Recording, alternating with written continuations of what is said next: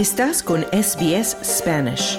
Encuentra más historias fascinantes en sbs.com.au barra Spanish.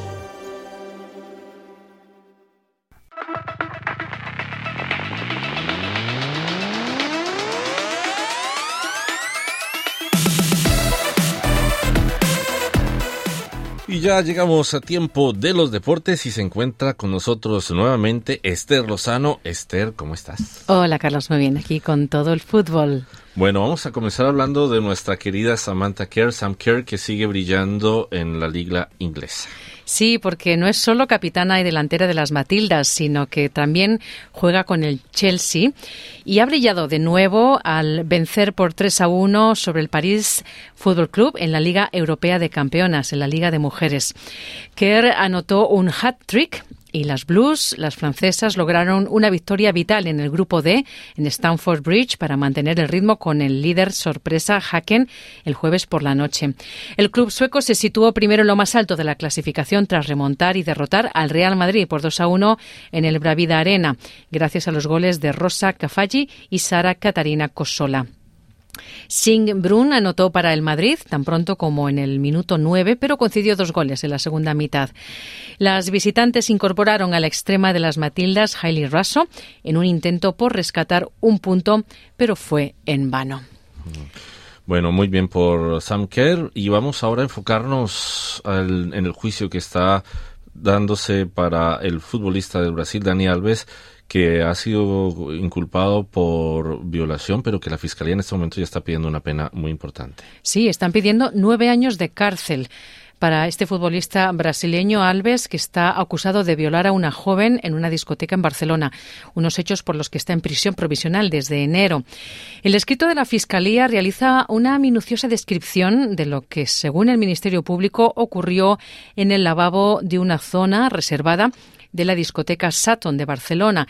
Esto ocurrió en la madrugada del 30 al 31 de diciembre del pasado año. Alves, que inicialmente negó conocer a la víctima, a la chica, ha cambiado varias veces de versión en este tiempo, pero acabó admitiendo que habían mantenido relaciones, aunque, según él, eran consensuadas, según fuentes cercanas al caso. Bueno, y ahora vamos a enfocarnos en el tenis porque hubo un sabor amargo para Novak Djokovic en la Copa Davis al ganarle a Gran Bretaña en sus partidos respectivos. Sí, Djokovic mmm, dijo que se había dirigido a los aficionados británicos por su falta de respeto después de que Serbia venciera a Gran Bretaña en los cuartos de final de la Copa Davis. Eso fue este jueves en Málaga. El número uno del mundo guió a Serbia a una victoria por 2 a 0 sobre Gran Bretaña al vencer a Cameron Norrie por 6-4, 6-4 en el segundo partido de individuales. Pero luego Djokovic se dirigió a un grupo de aficionados británicos instándoles a que aprendan a comportarse. Resulta que Djokovic se había sentido molesto porque algunos espectadores interrumpieron sus palabras tras la victoria con tambores, por lo que la estrella serbia dijo que sentía que tenía que responder ante esto. Y la victoria de Djokovic con Serbia lo llevará a un enfrentamiento con el italiano Yannick Sinner, a quien venció el domingo en las finales ATP. Italia ganó el punto decisivo en el partido de dobles, venciendo por 2 a 1 a Países Bajos y clasificándose para la semifinal. Y ahora nos vamos a enfocar en Chile porque continúan los para panamericanos con varios resultados y la medallería, por supuesto. Sí, son los Juegos Paralímpicos que se están celebrando en Chile y allí el cubano Robiel Yanquiel Sol batió el jueves su propia marca mundial en salto largo T47 en estos Juegos para Panamericanos, en los que Brasil continúa ampliando su ventaja en el medallero al sumar en la jornada 19 preseas doradas. Durante esta jornada, la sexta de la competencia que finaliza el domingo, Chile logró su primer oro en natación gracias a Vicente Almonacid y Estados Unidos fue campeón en rugby en silla de ruedas. Estados Unidos se coronó campeón del rugby en esta categoría de silla de ruedas tras vencer a Canadá, lo que aseguró pasajes al, a París 2024. Por el tercer lugar, Brasil le arrebató a Colombia la medalla de bronce que había obtenido en Toronto 2015 y Lima 2019. Brasil lidera con largueza el medallero de los Parapanamericanos y mantiene una enorme ventaja sobre sus más cercanos seguidores. Con 112 medallas de oro, el equipo brasileño más que triplica las medallas que tienen Estados Unidos y Colombia, que cuentan con 33 y 34 respectivamente. Así que unos 2.000 atletas en situación de discapacidad de 31 países o territorios están compitiendo en 17 deportes y 18 disciplinas distintas en estos Juegos que se van a extender hasta el día 26 de noviembre.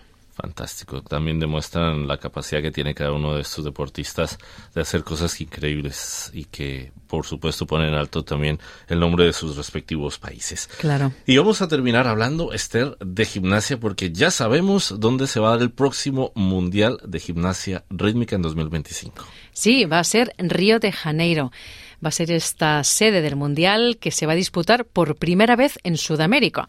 Según informaron este jueves la Confederación Brasileña de Gimnasia y el Ministerio de Deporte de Brasil.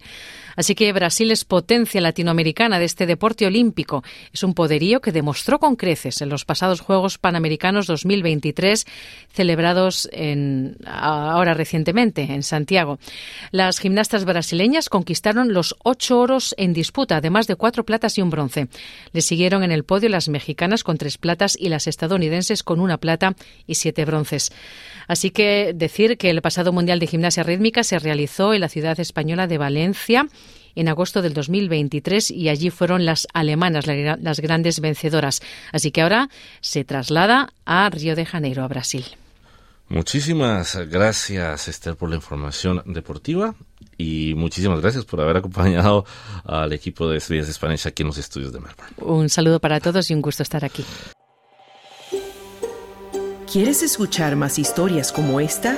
Descárgatelas en Apple Podcasts, Google Podcasts, Spotify o en tu plataforma de podcast favorita.